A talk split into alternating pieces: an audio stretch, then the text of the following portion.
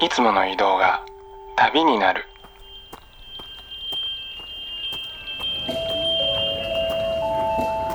音で巡る30分間の小旅行へご案内します。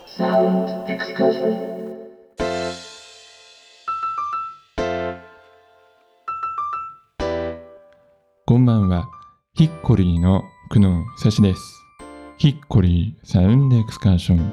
この番組では日常の中に旅を感じさせてくれる音楽をお届けしています。さて今回も番組ほぼレギュラーこと斉藤智康さんが登場です。今夜のテーマはですね、えー、斉藤さんと私久能が共通して好きなバンドブラーを特集いたします。あのまあ僕はブラーというバンドはねすごく好きなんですけれども人にあの僕ブラー好きなんですよって言うと、まあ、大抵ですねあブラーいいよねなんていう割と軽い反応が返ってくるんですがいやいやいやいやそのレベルの好きじゃないですよというね。まあ本当に英語で言うならば like ではなく love のレベルでまあ僕はブラーをねあのよく聞いているんですけれども思えばですねオアシスの熱心なファンの人というのは割とよく見かけるような気がするんですけれどもブラーを本気で好きだっていう人にはねあまり、まあ、少なくとも日本ではね会ったことがないような気がするのですがどうなんでしょうかね。みんなあんまり口を大にして言わないタイプの人が多いのでしょうか。まあそんな中でですねこの斉藤富康さんとはですね初めて札幌の居酒屋でお会いした時にこのブラーの話題で大変盛り上がりまして、まあ、あれからもう3年くらい経ってるんですけれども、まあ、今日はね満を持してということでブラー特集斉藤さんの選曲でお送りしたいと思います。まあお互いがね好きなバンドということで今回は1曲ごとのコメントがまいつも以上に長すぎてですね、まあ、結構バッサリとカットしてる部分があると思うんですけれども、まあ、基本的にはこのファン目線のカジュアルな会話ということで、まあ、皆さんもぜひ気軽についてきていただいて、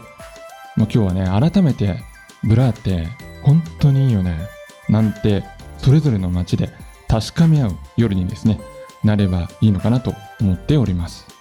最後までお付き合いよろしくお願いいたします。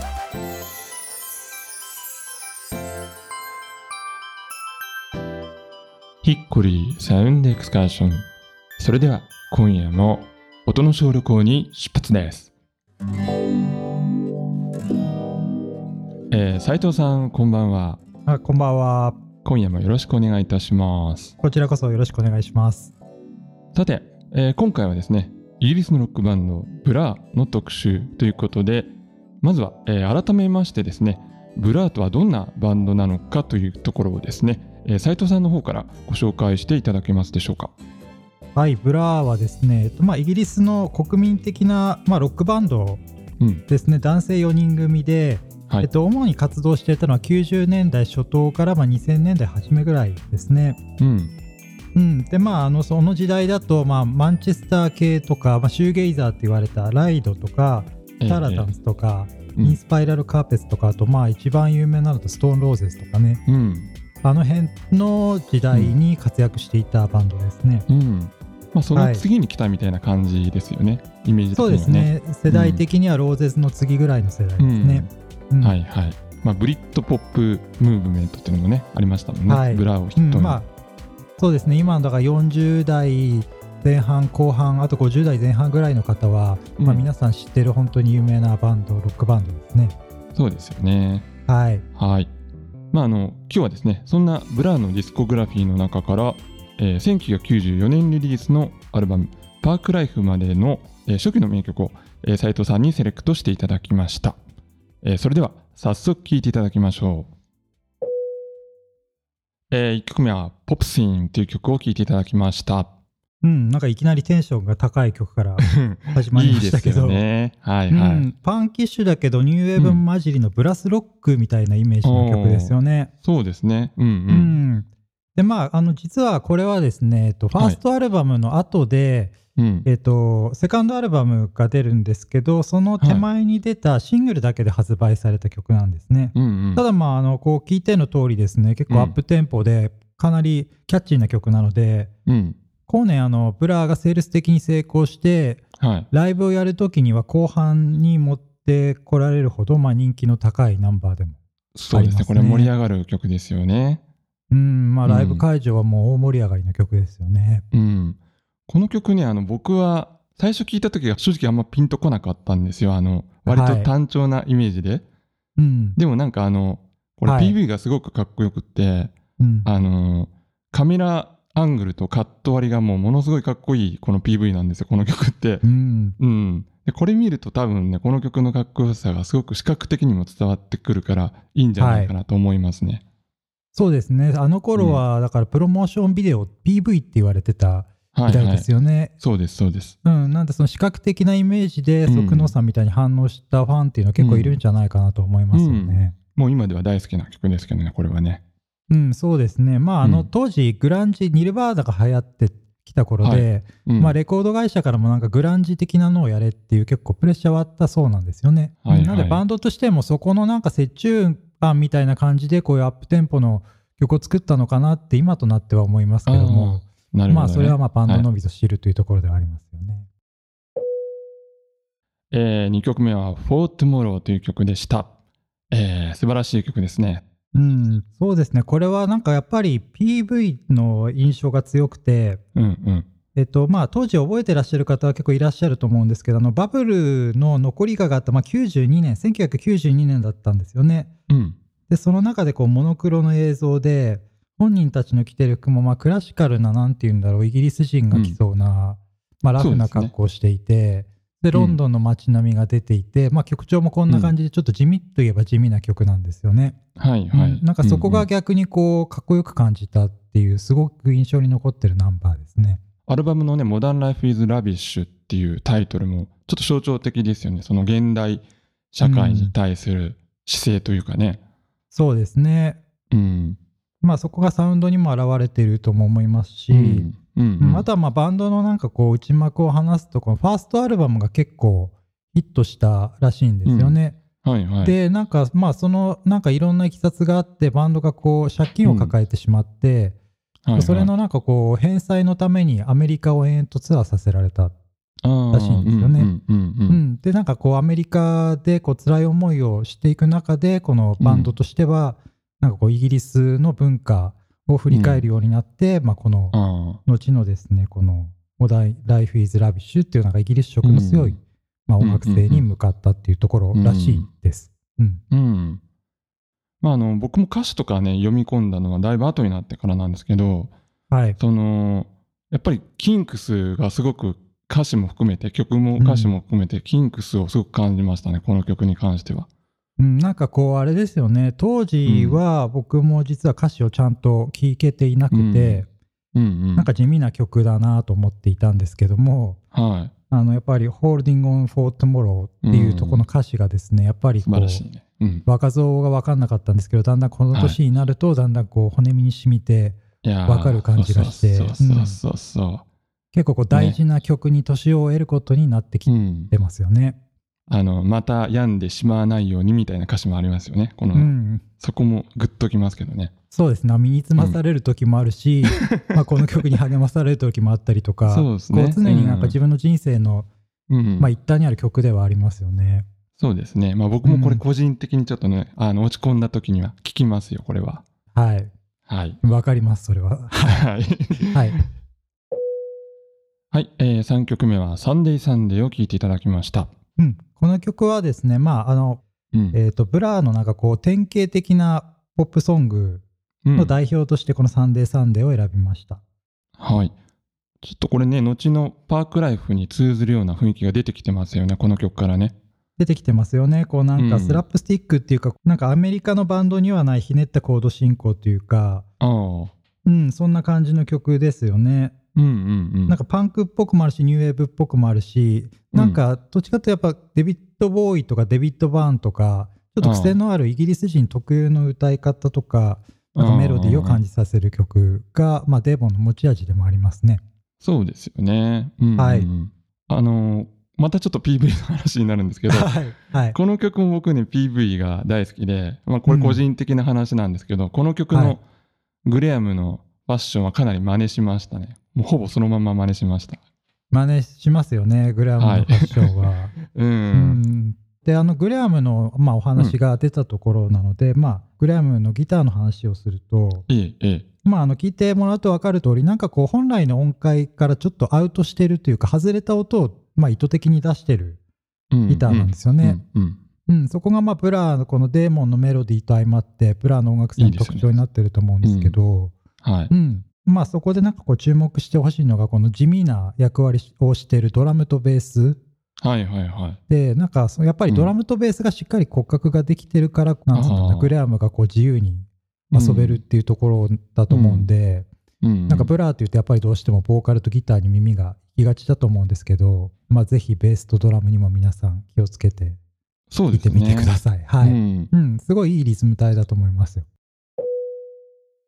えー、4曲目にお聴きいただいたのはパークライフでした。うん、これは多分皆さんどっかで聞いたことあるんじゃないかなと思いますね。本当ブラーの代表的な、初期のブラーの代表的なナンバーですね。ですね。なんかライブでもこう結構目立つところに置かれてて、はい、まあ、すごい印象的なのが最初の、まあ、ラップっぽい喋りのところですね。はいはいうんうん、そこをなんかねこうキッズたちがこう口パクパクさせて、はい、デーモンの顔を見ながら一緒にパクパクしてるとこがねすごい印象的で、はい、でもその後のこうサビのところでみんなで合唱するっていう、はいはいはい、まあすごいブラーがやっぱり国民的なバンドになれたっていうのの秘訣だと思います。なんかこうみんなで歌えてシンガロングできるっていうナンバーが結構たくさんあるんですよね。うん、そうですね。僕もこれすごく覚えているのがあって、あの、ロンドンのカムデンマーケットっていう、まあ、日曜日に開かれるあの飲みの市みたいなのがあるんですけど、はい、そこに行った時、僕95年に行ったので、ちょうどパークライフがまあ盛り上がった時で、はい、でね、あの、お店の人がね、やっぱラジオでかけて、やっぱり一緒に歌ってるんですよ。だから本当に愛されてるんだなっていうのをそこで実感しましたね。そう考えるとやっぱりヒットしてたっていうかなんかこう、うん、歌としてちゃんと国民に愛されてたってなんか分かりますよね。はいはい。うん。あと曲的に言うとやっぱり先ほどのね、まあ、ラップの部分っていうかもうラップになるのかよくわからないんですけどこれって、はい、あの、うん、これがあの「さらば青春の光」っていう映画の、はい。まあ、主役をやっていたフィル・ダニエルズって人がね、はい、まあ、担当してるんですけど、うん、ザ・フーのねあのベルボーイの,、あのキース・ムーンの語りの部分を意識してるんじゃないかなと思いましたけどねこれはね。ああ、そう言われるとそうですね。キースムーンのこう、うん、ユニークな面というか、そうそうそうそう。うん、ひょうきんな面が志村けんを元にしたという、あ、そうなんですか。なんですけど、まあそんななんかこう、イギリス人のなんかこう、ジョーク混じりの、なんかこう、喜劇役者的な雰囲気をすごく感じるし、この語りにもそんな感じがしますよね。えー、5曲目は、エンド・オブ・センチュリーという曲でした。しんみりした曲の、まあ、代表として選んでみたんですけど、えー、まあ、まあ、ブラーといえばやっぱり皆さん思い浮かべるのはオアシスだと思うんですよね。うん。まあ、よかれ、あしかれ。はい、で、まあ、あの、オアシスのこういう曲調で言うと、やっぱりド、ドント・ルック・バック・イン・アンガーとか、ホワットエヴァーとかだと思うんですけど、えー、まあ、それとこう、この曲を比べてみると、なんかブラーとオアシスのなんか違いみたいなのは、皆さん感じてもらえるかなと思うんですよね。うん、ああ、なるほど。うんうんうん。そのコミュニティの違いみたいなのを感じますよね。そうですね。なんかこう僕みたいにこう、まあ、イギリスに行ったこともないし、なんか漠然としたイメージでこう、イギリスに憧れてる人間にとっても、うん、なんか音楽を通じて、こうなんか雰囲気、社会の雰囲気とかも、ちゃんと音楽として伝わってくるっていうのはすごい面白いなと思いますよね。うん。まあどっかやっぱりちょっと、まあ、漠然としたイメージですけど、こう、物憂げっていうか物悲しくなんかこうヨーロピアンな美しいイメージがあって、うん、そういうところがやっぱりブラーの、まあ、デーモンの書く、うん、まあこういうバラードの魅力だと思いますね。Making a tiny trip with some seed noise.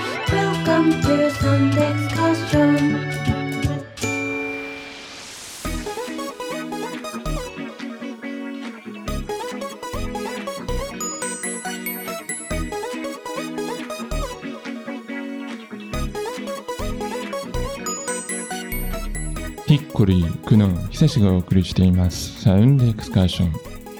今夜はミニキュートの斉藤智康さんと回線をつないで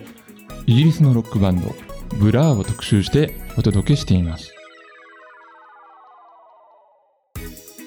えー、さてまあ、あの斉藤さんはねこのブラーを聴くようになったきっかけなんですけど、はい、どんなところから聴き始めたんですか？はい、僕は、えーと、ブラーがファーストアルバムを出した後で多分来日した時に受けた「宝島」っていう雑誌の、皆さんご存知だと思うんですけど、まあ、そのインタビューで知ったんですよね。うん、なんかこう、うん、当初はなんかこうアートスクールでのボンボンがやってるバンドっていう感じのイメージのバンドでなんかまあ、今の言葉で言うとチャラめなバンドのイメージだった。ですね。でなんかそのブラーのメンバーが、まあ、デーモンかな。えっと、はい、なんか宝島の企画で日本のバンドを、まあ、まあ、当時外タレに聴かせてみようっていう企画があってですねすごい企画ですねこれはね。はい、うん、でまああの、はい、デーモンも当時はこうあの生意気盛りだったんで結構まあ、うん、ブリティッシュイングリッシュでこう結構辛辣なコメントを各バンドにしていたんですよね。ああ、うん、はい。でその中でこう日本でまあフリッパーズギターの後に出てきたこのヴィーナス・ペーターっていうまあ、英語で歌って、まあ、日英同時進行って言われて洋楽っぽい音楽性をしているバンドをデモに聴かせました、えでその時になんかこうなんかやっぱり英語で歌ってるしイギリスっぽい音楽なのは分かるんだけど、うん、やっぱり、うん、イギリスの音楽には聞こえないっていうコメントをしてたんですよね。でまあなんかその理由が何かっていうと、まあ、イギリスのバンドっていうのはどんな音楽性をしててもやっぱりブルースの匂いが、うん、香りがどっかにすると。うん、なんだけどやっぱりこのヴィーナス・ペーターってバンドにはそれを感じないって言ってたんですよね。ななんでそこでやっぱりイギリスっぽくないというか、うん、多分こうイギリスのバンドではないっていうふうに言っても分かるっていうふうに答えてたんですよね。うん、なんでなんかそういう言い回しがなんていうか視点というか言葉で表現できるところがこういや意外とこのなんかバンドのボーカル鋭いなっていうふうな印象を当時高校生だと僕は思います。なんか今思うとねなんかそのニューウェーブとポストパンクで一旦そのブルースのフィーリングって断絶されてるような気もするんですけど、うん、ブラーはどう考えてるんでしょうね、はい、その辺はね。そうですね。多分あの出そうと思わなくても出てしまうっていうのが、そっか骨身に染みついちゃってるみたいなことかな。そうですね。だからそこは伝統と切り離されて、その日本人の書くメロディーはそれがないよねっていうのをまあ、当時のデーモンなりの表現をしたんじゃないかなと思いますね。うん、うん、そして、えー、94年のねパークライフで、まあ、ブラーはあのブレイクしたんですけれども、はい、まあ、特にあのこの時期やっぱりちょっとファッションにね僕もまた目がいってて であのブラって一応その時期はモッズっていう、まあ、キーワードもあったと思うんですけど、はい、あのいいなと思ったのがそのもろモッズアイコンみたいなのをそのまんま着てるわけでもなくって、うん、なんかその古着っぽい感じとか、はい、スポーティーなアイテムとかあとストリートファッション系なんかもなんか取り入れてうまくミックスしてる感じがねかっこいいなと思いましたけど斉藤さんはどうですか？彼らのファッションについてはどう思いますか？そうですね。一回あの、まあ、オリジナルモッツからネオモッツになって、はい、まあ、シルエットがすごいギュッてタイトになって、うん、その後の世代デーモンは逆にストリートファッション、うん、ヒップホップとかのファッション取り入れてなんていうの、はいはい、サイズ的にはちょっと大きめに着てた印象がすごいあります。これが多分なんか 80s のこのアメリカのカルチャーの影響もあるんだろうなと思ってそうですね。見てましたね。はい。まあ、あとマンチェスター経由っていうのもねあるかもしれないですね。そうですね。それはありますよね。うんうんうん、なんでなんか90年代モッツっていうかすごいモダンに見えましたねあの頃の。彼らのファッションは。うん、真似真似しづらいんですよね。でもなんか真似しやすそうですごい難しいサイズ感と。そうですね、うん、ちょっとしたとこのセンスの差が非常に出るファッションで、うん、うん、間違えると怪我するぞって感じのファッションがありましたね。怪我してた人結構いましたね。まあ多分僕も怪我してたと思うんですけど、はい、まああの大学のキャンパスとかあとライブハウスに出ているバンドとかも結構怪我してる人たちはいっぱいいました、自分も含めて。まあまあそうですね。はい。まあ、うん、いい思い出 そこが、い、い思い出ですね。はい。うん。ということで、えー、今夜はミニキュートの斉藤智也さんと一緒にお届けいたしました。えー、斉藤さん、ありがとうございました。ありがとうございました。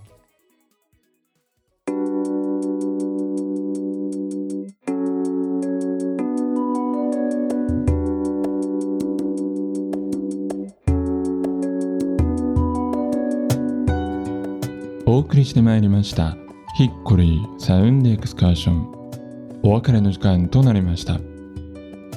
番組では皆さんからのメッセージをお待ちしております。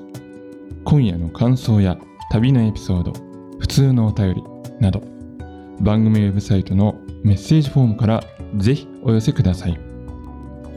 メッセージをご紹介させていただいた方でご希望された方には番組ステッカーもプレゼントしております。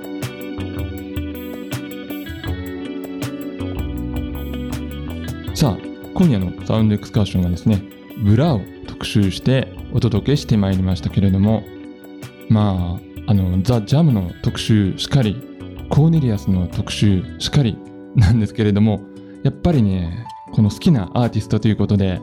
僕もちょっと選曲したいなという気分が、えー、高まってしまいましてですねこのブラー特集サイド2ということでまた近いうちに改めてですね続編を、えー、今度は苦悩の選曲でお送りしたいと思っています、え、次の特集ではですね、え、アルバムグレイトエスケープ以降の曲もセレクトする予定でおりますのでまたぜひ皆さんもですね各自で棚から CD など引っ張り出して放送に備えてウォーミングアップをしておいていただけたらと思います。あとですねもちろんあのブラー名前は知ってるけど聞いたことないんだよねという人とかねバンド名すら知りませんという人も大歓迎ですのでこの番組がブラーの沼への入り口になれるようにですね、今夜の斉藤さんに引き続いていい曲を選んでおきたいと思います。ぜひお楽しみにしていてください。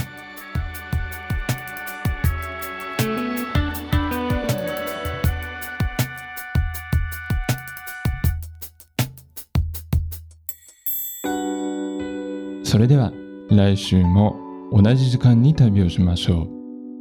ヒッコリーサウンドエクスカーションナビゲーターは久野久志でした。バイバイ。